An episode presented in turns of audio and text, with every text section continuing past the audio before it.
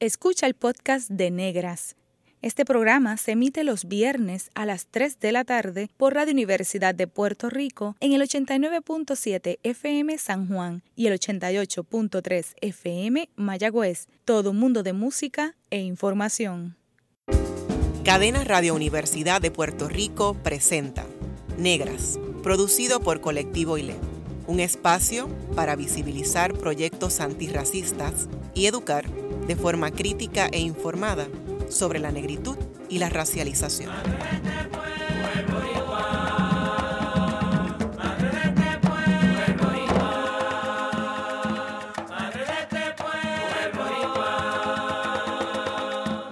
Hola a toda la radioaudiencia que nos escucha a través de Cadenas Radio Universidad de Puerto Rico. En esta edición de Negras les saluda Bárbara Abadía Resach para hablar sobre identidades raciales de trigueñita a afrolatina, nos acompaña la doctora Maritza Quiñones Rivera. Bienvenida, Negras, Maritza. Saludos cordiales. siempre estoy sintonizada con ustedes. Eh, gracias un millón por invitarme. Claro que sí, ahora estás del otro lado y qué bueno que eres una radio escucha fiel de, negras. Eh, Maritza Quiñones Rivera es de Carolina, Puerto Rico. Posee un bachillerato en estudios generales y una maestría en ciencias de la información de Indiana University. Obtuvo un doctorado en comunicación de University of Illinois at Urbana-Champaign. Maritza, llevas cuatro décadas en Estados Unidos. ¿Qué recuerdos tienes de tu infancia y adolescencia en Puerto Rico y qué es lo más que extrañas? 40 eh, años son muchos. Parece que fue ayer, ¿verdad? Eh, extraño mucho a mi gente eh, y en las playas. Yo soy bien eh, de playas. Vivo en el mismo medio del Midwest. Lo, que tenemos son eh, mucho maíz, pero la, eh, extraño mucho a la gente, mi gente. de mi niñez recuerdo mucho, mi, yo me crié en dos mundos, siempre lo digo, iba de de lunes a viernes estudiaba eh, en, el colegio de Lourdes y me quedaba en la urbanización el comandante con mi tía.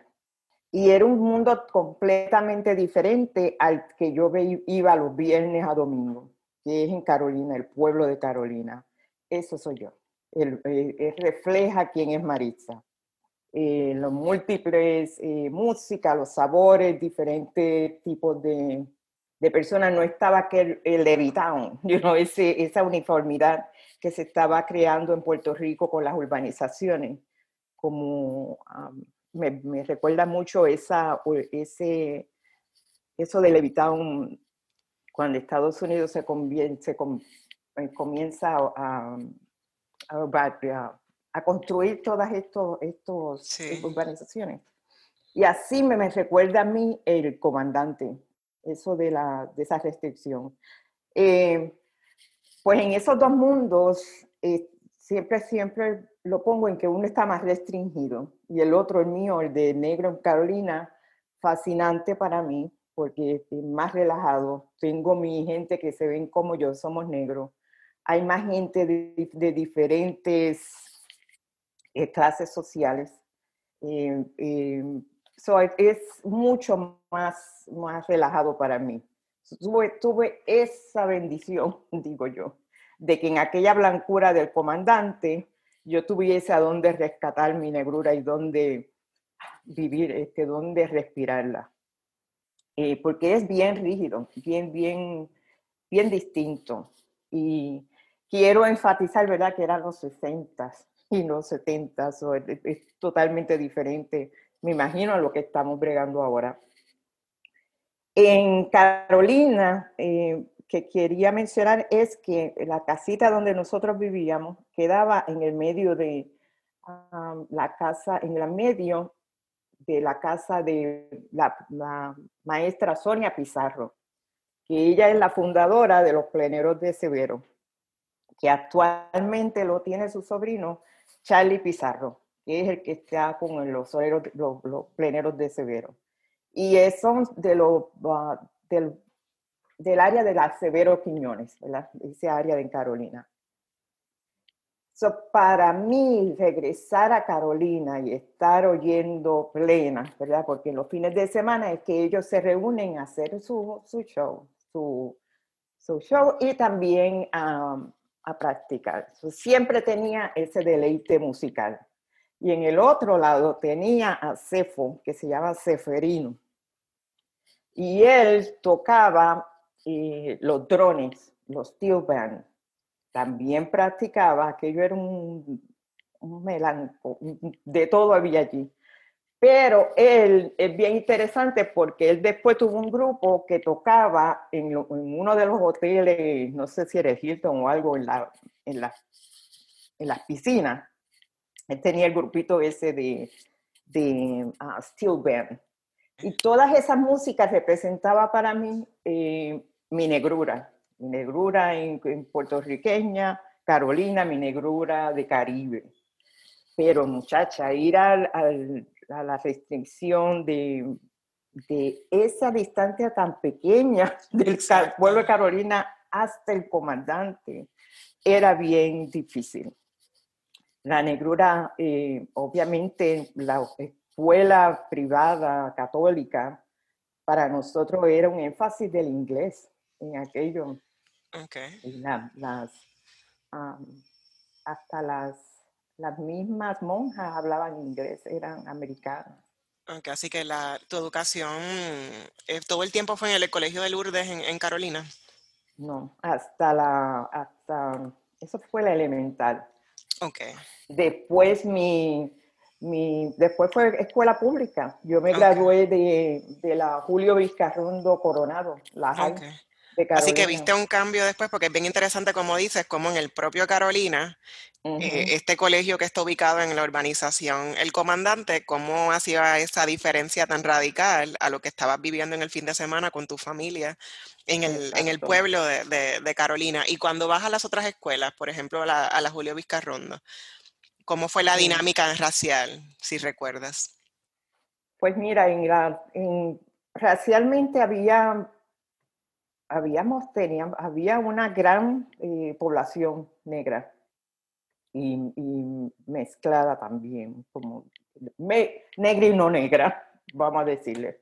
Eh, era un, era bien fascinante también porque este, tú, yo en, ese, en esa área de teenager ya están las discotecas, está todo el,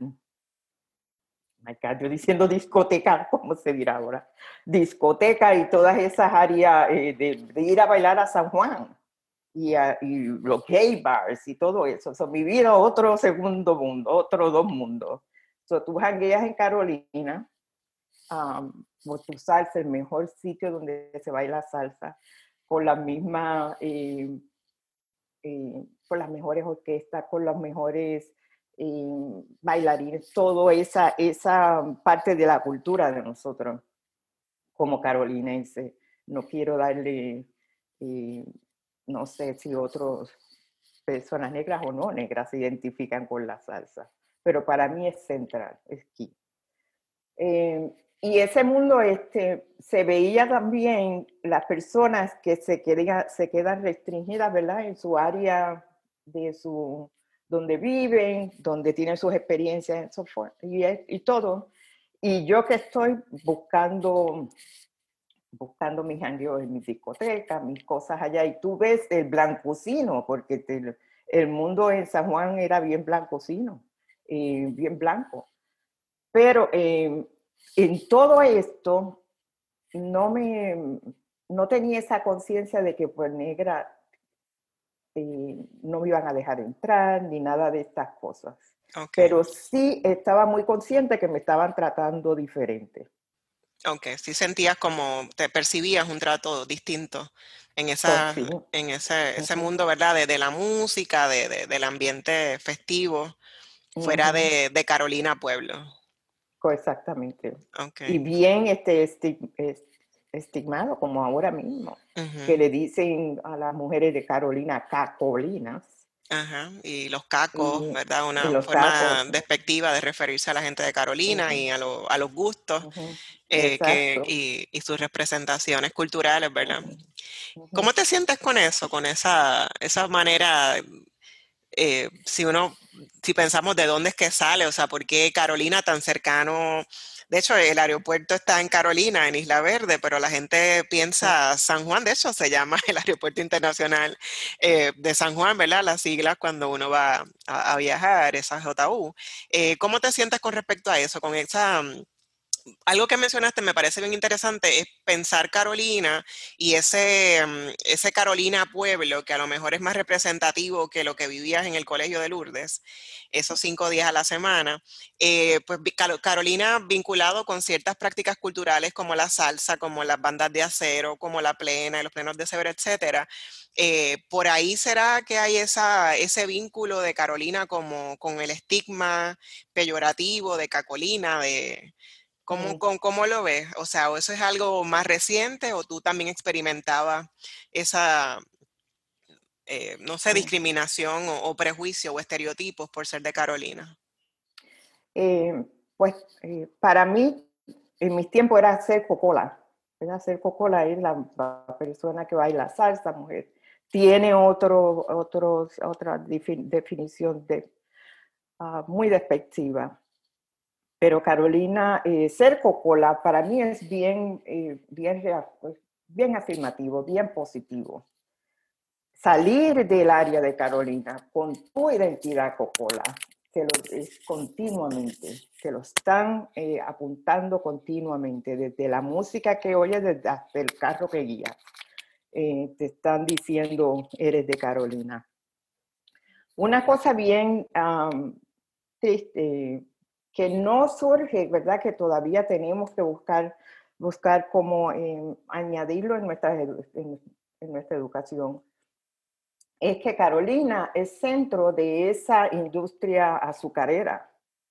Y están todos esos cañaverales, están todos estos negros que están, eh, y, gente de otro pueblo, se están, están ¿verdad? Se están transfiriendo a este lugar, a Carolina, donde están supuestamente esta industria azucarera que sabemos muy bien todas las, las estigmas y económicamente la disparidad disparity, la dispar ¿cómo se dice? La, sí, la inequidad, la disparidad. la inequidad em, que existe. Pero ese pueblo, por lo menos en que yo estoy, se veía todavía las estructuras de las casas, se veía bien colonial se veía en la manera de quién vive alrededor del pueblo, de, donde está la iglesia y la plaza, quiénes son los que viven ahí, que son los más blancos y los que eran eh, dueños del, de almacenes o dueños de, tiendas. Y luego de, tú ves eh, cómo se sigue, ¿verdad? Como este terreno racial se continúa siendo negro, pero en la mentalidad de nosotros, yo me imagino que en algún momento se, todo ese estigma de ser pueblo negro, de lo negro, eh, hubo, hay sistema, es bien sistemático, es que se dice sistémico, sistemático. Es, una, es un racismo sistémico lo que conseguimos. Para mí, eh, la pregunta que me dijiste de ser negra, de ser cocola, siempre, se siempre cuestionado fuera, ¿verdad? De, de, donde vienes. Eh, aunque bailes en San Juan o hagas de, o vayas a tus discotecas, solamente mi presencia eh, ya equivale cuál eres negra de Carolina o de Eloísa, you know, siempre los mismos pueblos que dicen, como si no hubiese negros en el, en el medio de la isla. Exactamente, sí. O en los campos. exactamente, como se, solamente se visibiliza la negritud desde, desde la costa, principalmente Eloísa y pues quizás San Antón en Ponce, eh, algunas comunidades de Cataño, pero se olvida a la gente que, que en, en, el resto del archipiélago también hay gente visiblemente negra y que siempre ha habido gente negra en otras partes del país. Exactamente. Maritza, ¿y qué te motivó, eh, qué te movió a Estados Unidos y cómo fue esa transición? Eh, yo primero me, mudé a Chicago por un año. Eh, después del año fue que fui a Indiana University. Un cambio total desde Chicago. Bueno, imagínate, no hablaba inglés, uno lo entiende como siempre te dicen, uno lo entiende y lo lee, pero el hablarlo era otro cantar. Pero era bien difícil. Eh, se veía muy fácilmente, racialmente, los terrenos raciales, como yo digo, cómo está eh, segregado como la, segregación estaba bien marcada. Bien marcada, ok. hasta en, en, Chicago. A pesar de que Chicago en ese momento tenía una comunidad puertorriqueña bastante grande. ¿Por eso llegas a Chicago? ¿Tenías algún vínculo? Sí, porque un el primo mío eh, fue, eh, lo reclutaron para enseñar en una de las escuelas elementales eh, en Chicago. Los reclutaron en Puerto Rico, en una de las universidades de Puerto Rico. Y ahí es que tengo yo mi conexión de Chicago. Y luego se va un, otro, otro primo mío a hacer la maestría y el doctorado, termina su doctorado en fisiología. Y él es el que se va a Indiana University. Y él es el que convence a todo el mundo que esta es la gran universidad. Aquí es que nos van a enviar. Y ahí es que. y ahí es que. convenció a ustedes. Nos convenció a nosotros. Y de ahí en adelante nunca más regresé, a, bueno, a, Puerto Rico. Pero fue, bueno, tú sabes los mundos de la universidad. En estas universidades que son eh, las del Midwest, este, es, en, el, en el medio de, la, de Estados Unidos, que alrededor tuyo lo que hay son campos y el centro es la universidad esto es diferente. Eh, somos, estamos bastante segregados nosotros mismos, hasta mismo en academia, eh, no solamente de disciplinas, pero también en, hasta donde vivimos. Sí, la población está muy, muy segregada y, lo vives, actualmente vives en, Illinois, ¿verdad? y, como mencionaba o hemos hablado en otros momentos, como, como lugar muy blanco, ¿no? O sea, muy poca gente negra, muy poca, lo que llamamos ahora BIPOC o, POC, People of Color, pues es todo lo contrario, es como white people los que, lo que tienes alrededor. Sí, nosotros le decimos los WP. WP, White People. O sea que eso lo está bien marcado desde que los 40 años que, llevas mm. allá, desde que llegaste a Indiana, que estás movido entre Indiana eh, e Illinois, básicamente.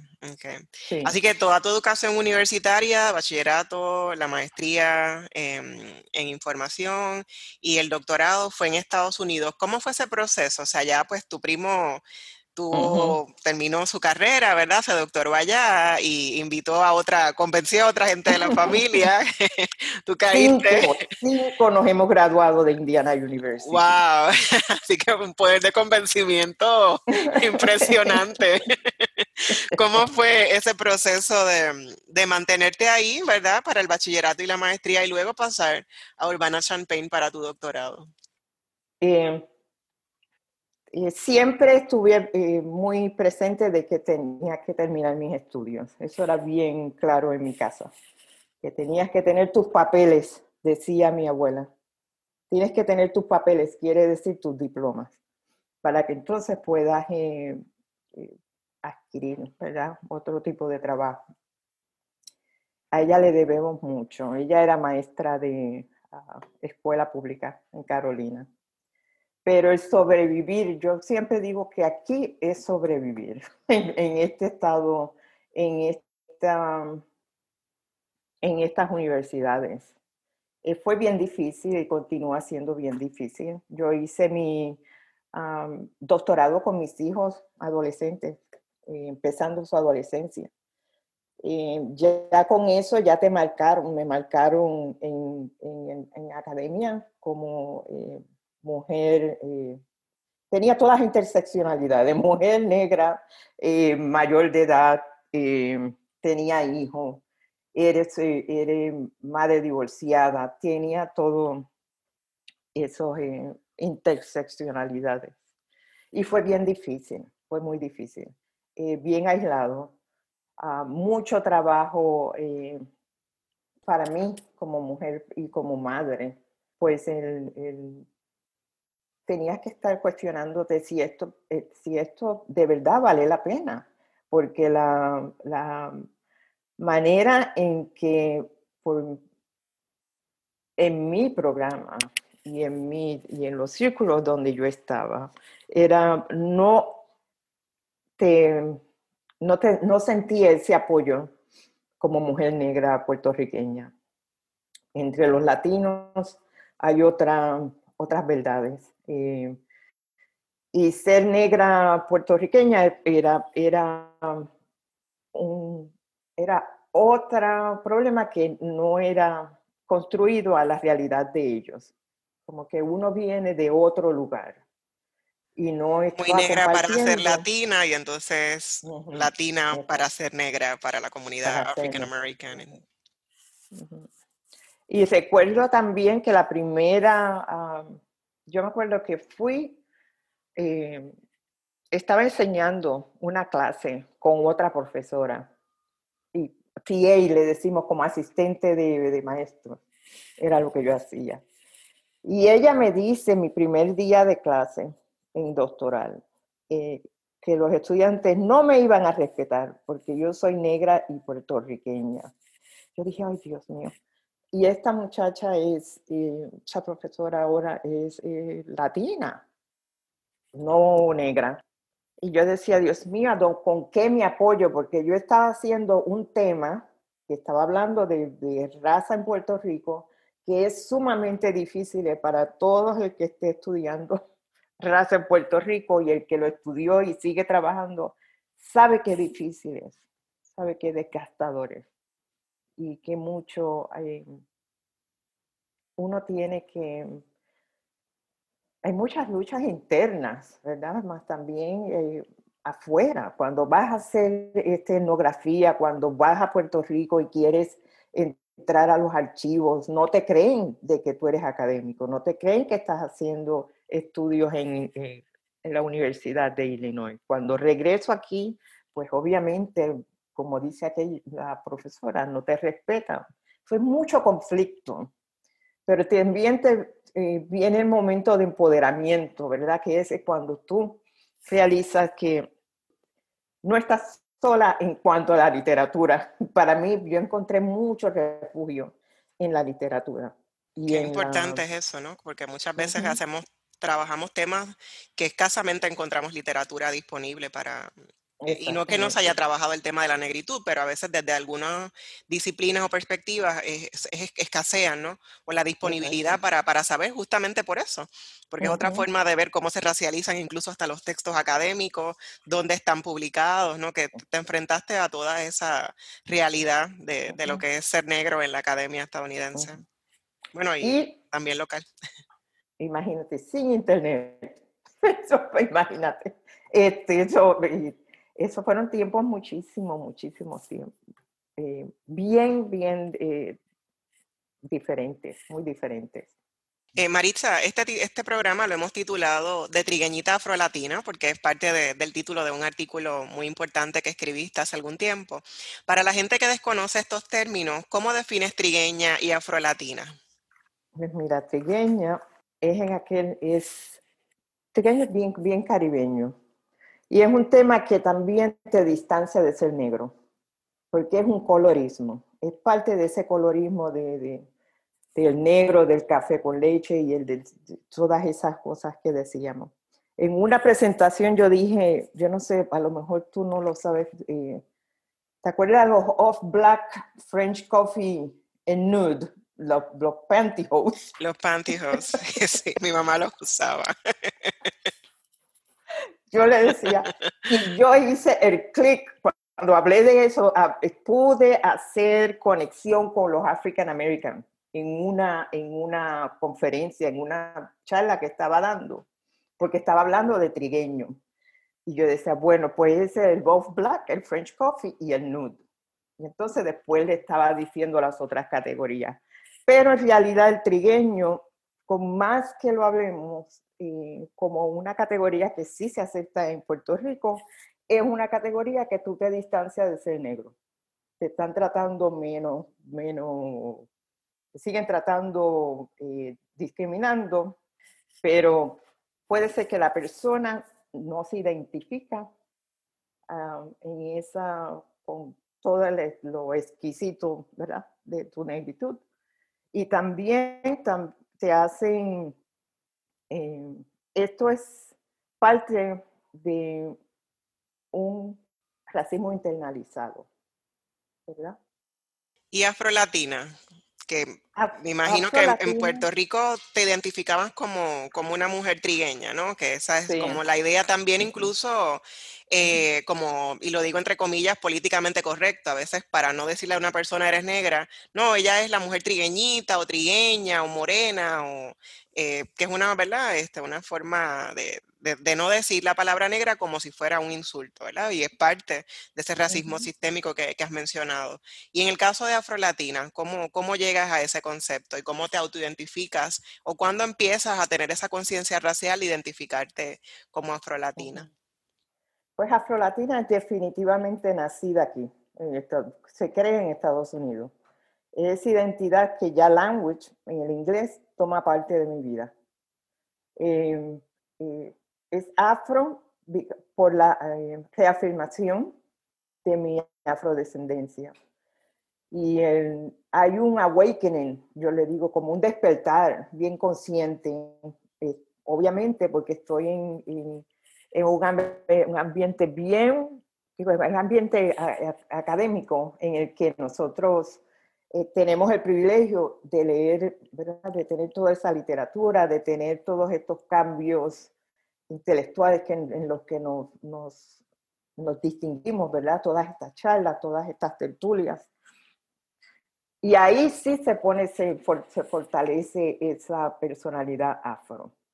Porque ahí sí yo veo que no solo esta experiencia mía de, aislamiento, de, discriminación, eh, no soy yo sola la que lo estoy pasando, sino hay otras mujeres también en el Caribe, en Latinoamérica, y esta, las mismas latinas están pasando estas mismas, estamos compartiendo unas eh, experiencias similares que están bastante marcadas por, tu negrura, por lo que eres, por ser negra.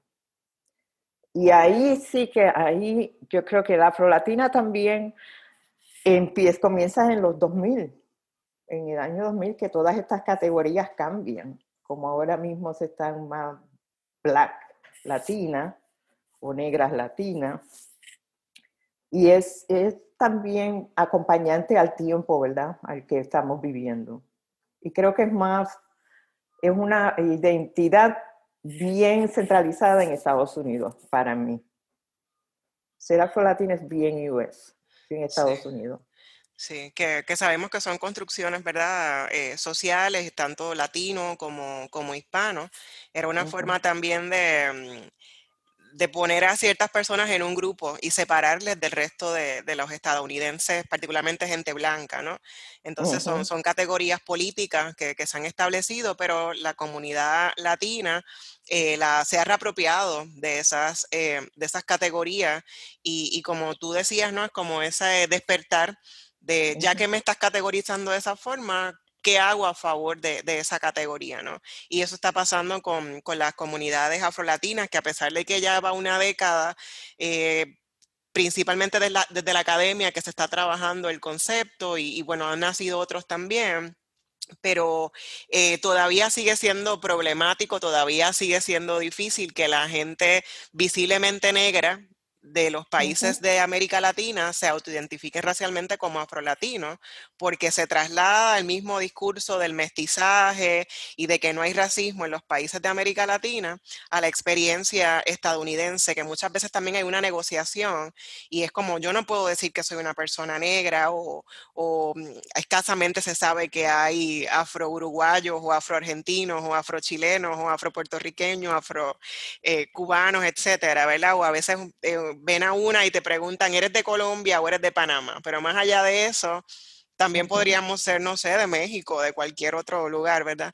Así que es bien importante mm, cómo estas etiquetas se pueden utilizar también, ¿verdad? Se puede revertir de una forma política para visibilizar y para denunciar eh, la inequidad y las diferencias que, has mencionado, que has vivido en estos 40 años en Estados Unidos. Así que en breve regresamos con Negras y continuaremos conversando con la doctora Maritza Quiñones Rivera sobre ser afrolatina en la Academia Estadounidense. Sigue en sintonía con Radio Universidad de Puerto Rico.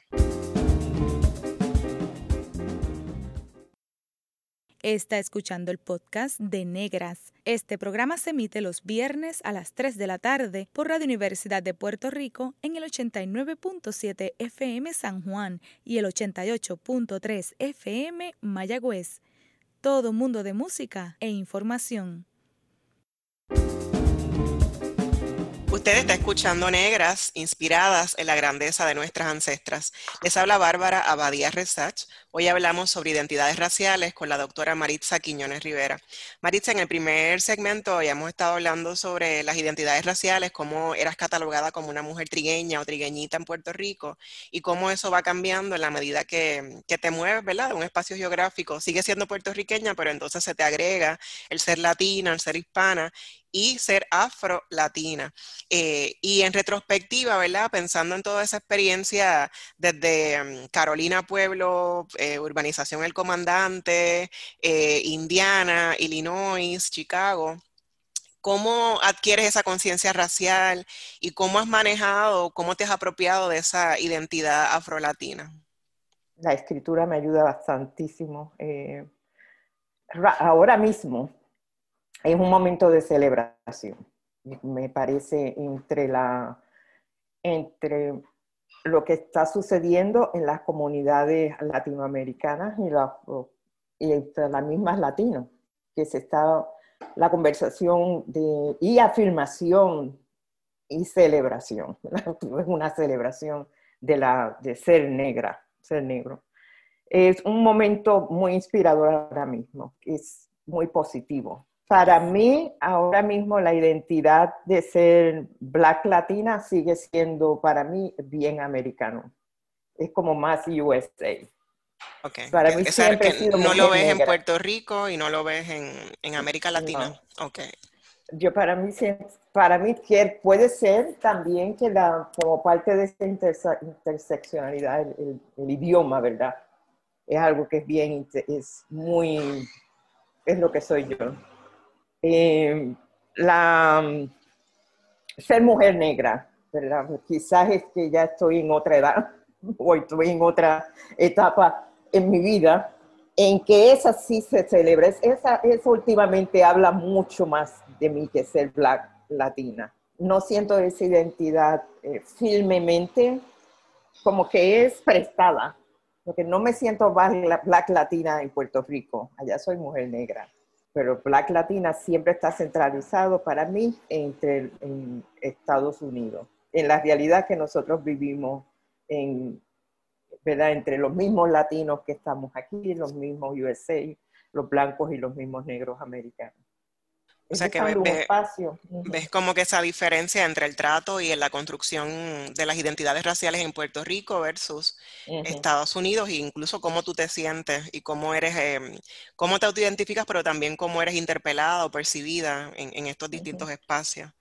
Ya que vas cambiando, pero la que más, con la que más cómoda te sientes es con la de ser negra, tanto en Puerto Rico como en, como en, en Estados Unidos.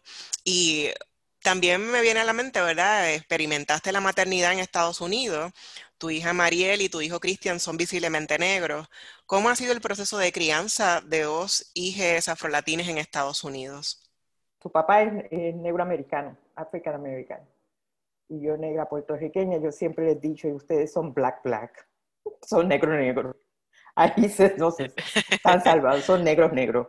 Y siempre el black black eh, siempre tuvo una, en su formación en las casas, ¿verdad? Eh, son muy criados negros puertorriqueños por mí.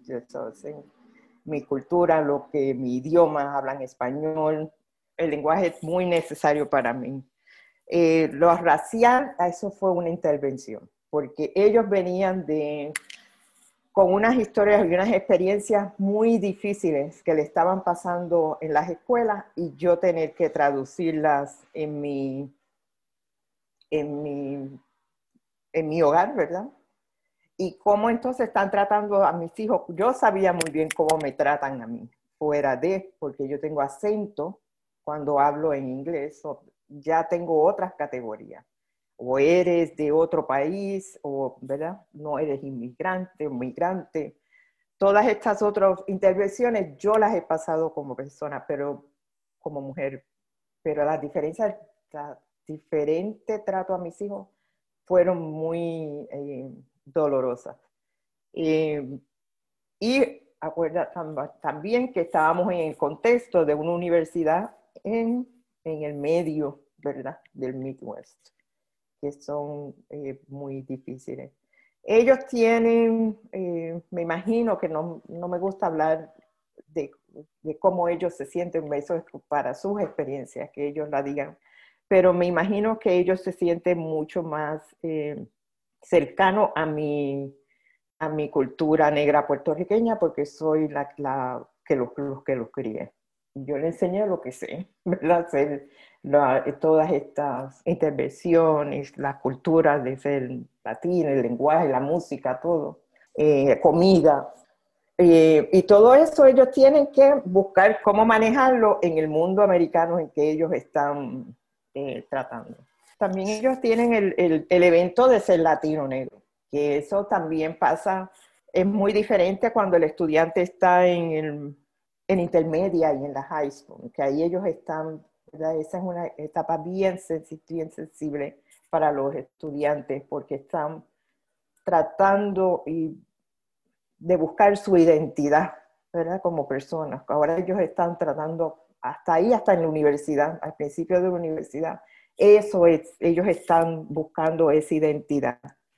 Y ahí ellos se están en esa intersección de latino y negro. Y hay en áreas que no te, no te aceptan porque eres latino, otras porque no te aceptan negro. Pero en a ellos es mucho más diferente. Mucho más, eh, más, complicado, ¿verdad? Porque tienen esas dos intersecciones que representan opresiones, ¿verdad? Para un sistema racista y discriminatorio. ¿Y, y cómo es para ti, cómo ha sido esa experiencia de, de ser madre de de dos personas negras, o sea, esa era una preocupación.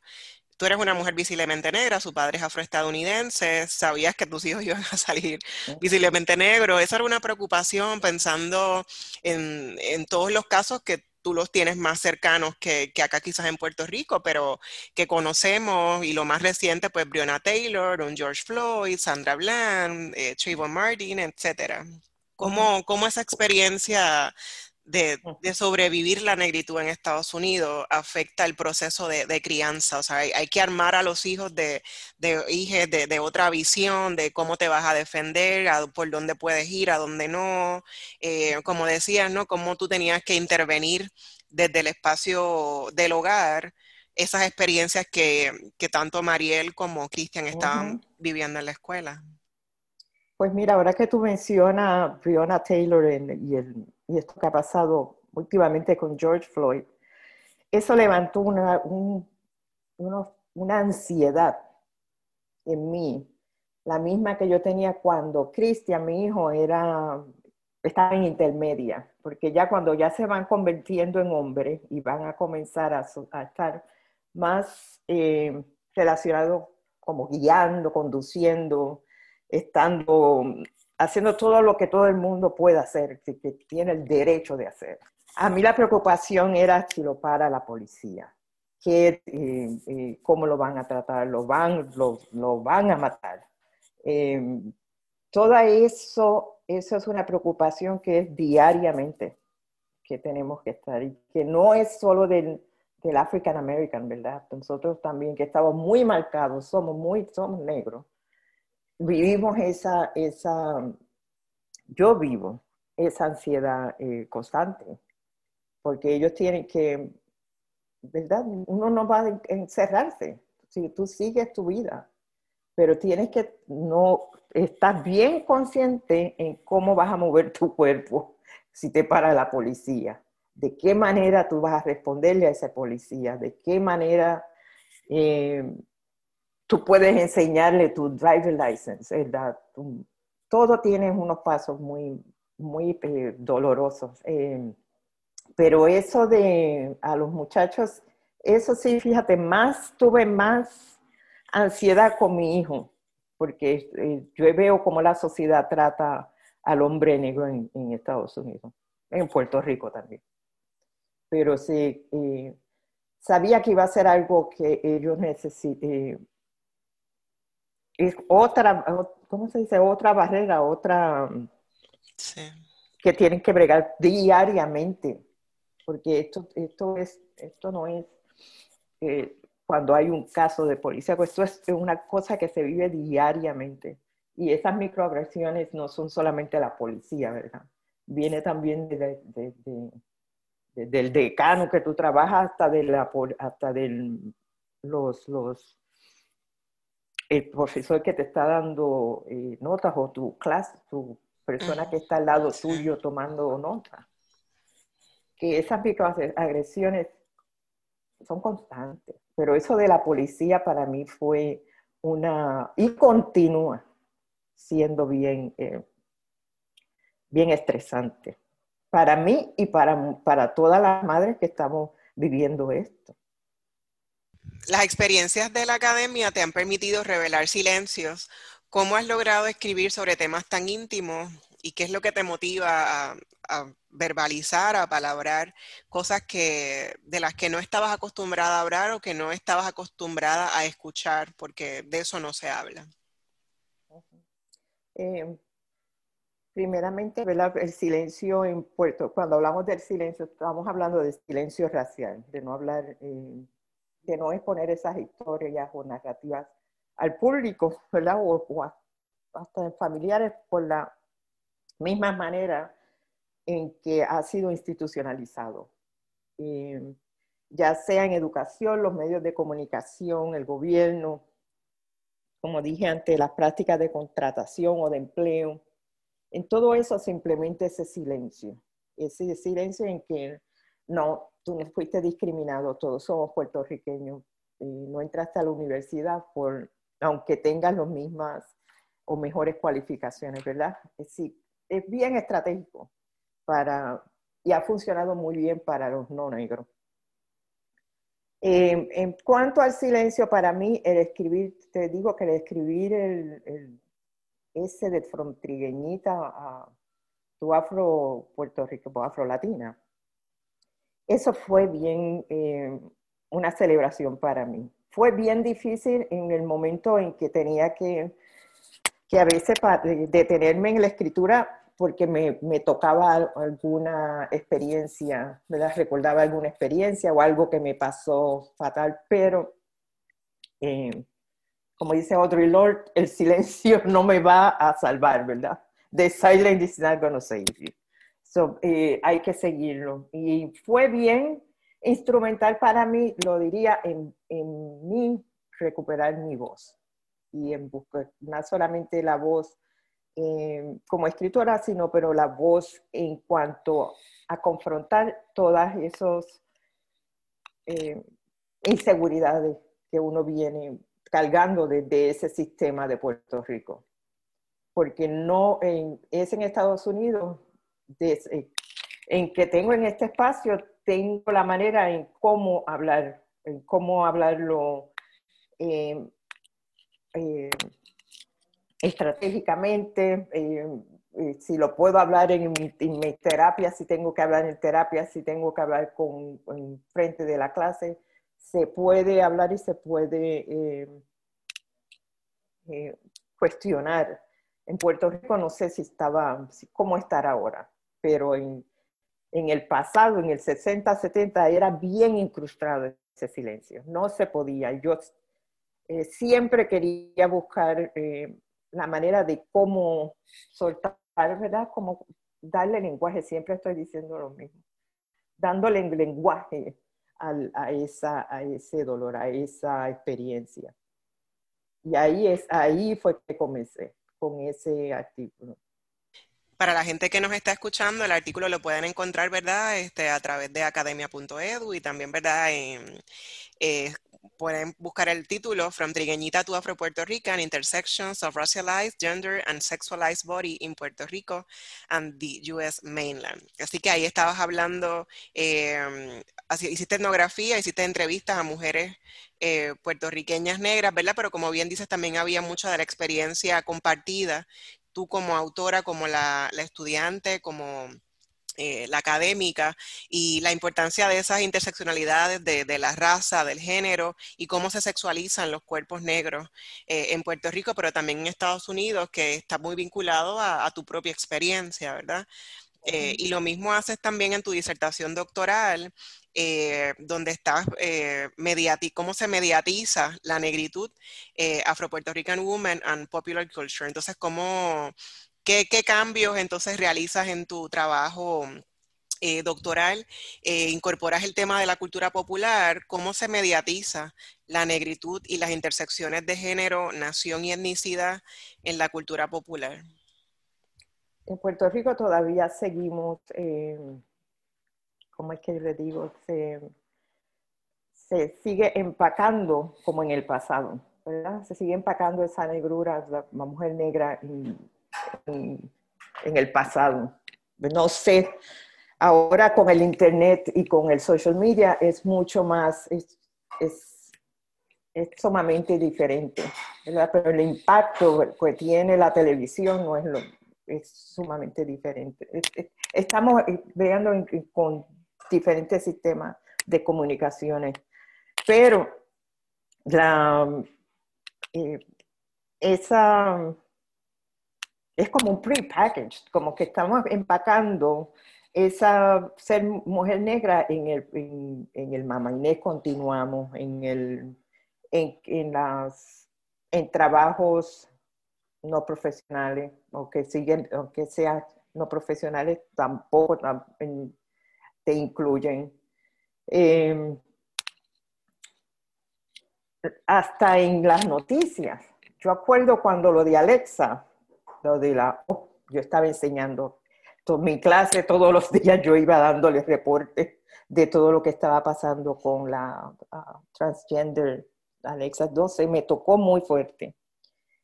Y que la invisibilizan como que no la ponen que es mujer negra.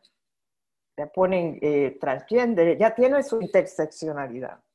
Su mujer es negra, viene de, está homeless, pero todo lo pueden decir excepto que su identidad racial, su negra. Eso en todo, en los, en los, eh, en el Nuevo Día, en otros, en otras, eh, las noticias, no he visto en las noticias, tampoco he visto usar la palabra, últimamente sí, cuando te veo a ti en la televisión, pero he visto que no se, no se incorpora, ¿verdad? Ver, un no negro. Decir la palabra es como, como que se, no pueden decirlo. Sí, es difícil para mucha gente. escuchar que uno le diga también a veces como que se espantan, ¿no? Por eso negras se llama negras. Muy bien dicho, muy bien hecho. Porque la, eh, estamos en otros tiempos, estamos en el siglo XXI y no podemos seguir... Eh, tenemos que pensar en estas nuevas generaciones, ¿verdad? Las, nuevas generaciones, las muchachas y muchachos de, todo lo que van a entrar a las universidades o no entrar, o las que van a tocar puertas a buscar empleos y, y darles oportunidades. Yo no veo, ya no, no podemos existir en ese mundo con ese silencio, se ha interrumpido demasiado y en Puerto Rico tenemos que buscar la manera de seguir eh, hablándolo, ¿verdad?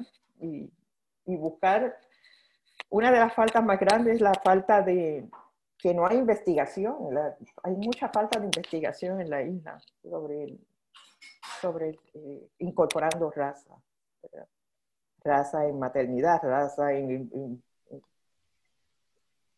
en, mental health, en la, y todo, todo, no sé, hay que buscar mucho trabajo de estudio.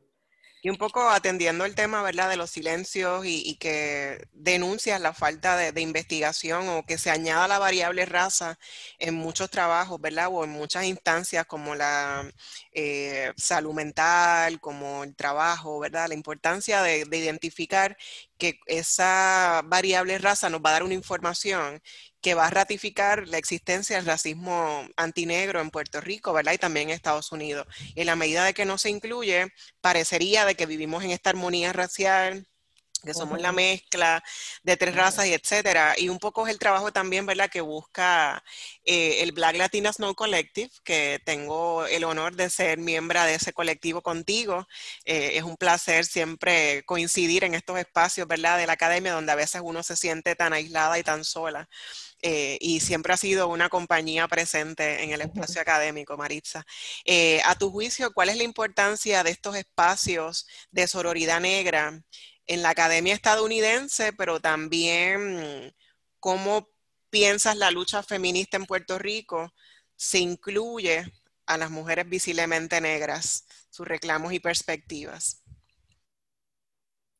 Para comenzar con el, el Black Latina Knowledge, lo, que somos eh, miembros, es eh, histórico. Esto es un evento histórico de que nosotras tengamos un espacio eh, de, académico que reunamos intelectuales, animales de negras, negras latinas, a ese nivel, que tengamos ese espacio, es, es, es de celebración y es bien histórico.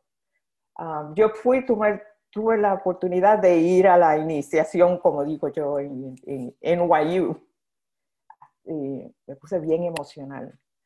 Porque no he visto desde, imagínate, 70, 80, 90. Y ahora estoy sentada entre nosotras hablando de, esta, de estos temas bajo la autoridad de nosotras, ¿verdad? Que tampoco no, nadie quiere cited nuestro trabajo. Todo el mundo se beneficia del trabajo de nosotras, menos el, bueno, no lo, sí, no lo sabe. Eh, es un, un, espacio muy, eh, este, es un espacio bien necesario, fue necesario y una, un espacio en el que, en que ahí hay sanación. Yo digo, es el momento de sanación, no solo, no, no solo nos, oírnos las mismas, eh, historias que te están pasando a ti en una universidad, a mí en otra, completamente en otros estados, pero también ha abierto un espacio para todos otros eh, intelectuales que sí quieren colaborar con lo que estamos haciendo nosotros. ha traído una buena conversación. Buenísimo. Eh, como feminista eh, en Puerto Rico, yo creo que ahora estamos más en, más en conversación con, no sé si es el social media, no sé si es el internet o los Instagram del mundo y todas estas cosas que están pasando, pero sí estamos más en conexiones con latinoamericanas, con, con personas en Latinoamérica, lo que se está haciendo en el colectivo de nosotras en, en eh, el Black Collective y que estamos también en una plataforma que hay acceso para personas que no tienen ¿verdad? El, acceso a journals o, eh, o, revistas académicas, que le han dado, leemos, leemos, hay muchas personas que están eh, moviéndose con la, con la tecnología, ¿verdad? A nivel de acceso. Y en, para el feminismo yo creo que le ha ayudado la tecnología nos está ayudando en cuanto a esa conexión. En Puerto Rico, el feminismo, como sabemos desde los 70 antes, creo que uno o dos eh, mujeres muy importantes, negras muy importantes, siguieron y mantuvieron ese, um, esa identidad de negra, ¿verdad? esa interseccionalidad eh, que había que discutirla. Se necesita mucho más eh, colaboración, me imagino. Yo creo que esta generación joven, la que me es, bien inspiradora, los estudiantes cuando los vemos en, la, en los cursos, ¿verdad? Que le decimos, ellos, ellos se llaman los ¿cómo es la generación Z o generación Z? Creo que estamos ahora, la última, la última generación, la Z. No sé quiénes más habrán. Pero eh, ellos vienen con, esa generación viene completamente educándose en el Internet, ¿verdad? Con ese sistema de educación, con ese sistema de comunicación. Alguien tendrá que estudiarlo, de ese intercambio, ¿verdad? Que ellos tienen más, es más eh, fluido, porque ellos están intercambiando con las mujeres afro en Colombia, las de Brasil, afro en Latina.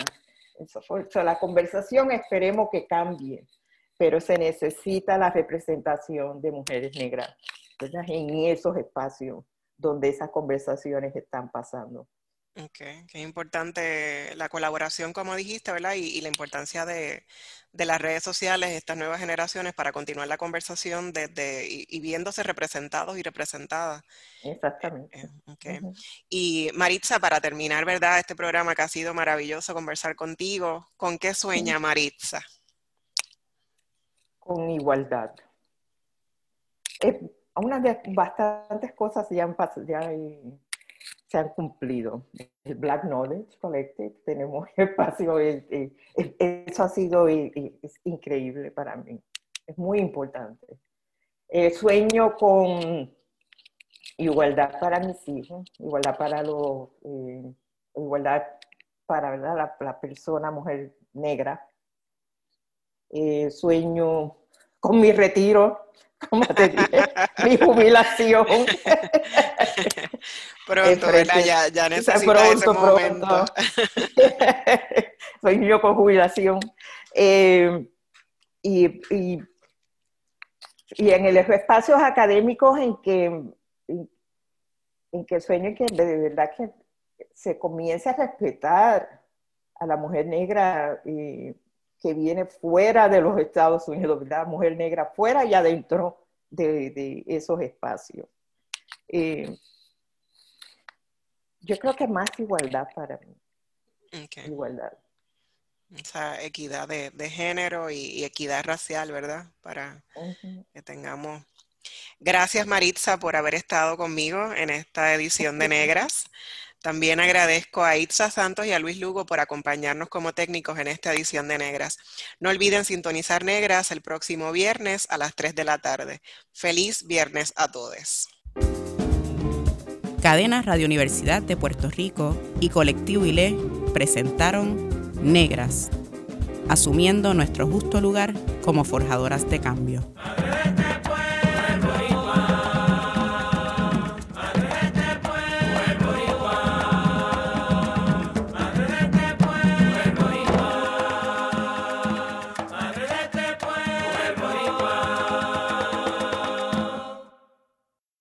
Acaba de escuchar el podcast de Negras. Le invitamos a que nos sintonice los viernes a las 3 de la tarde por Radio Universidad de Puerto Rico en el 89.7 FM San Juan y el 88.3 FM Mayagüez. Todo un mundo de música e información.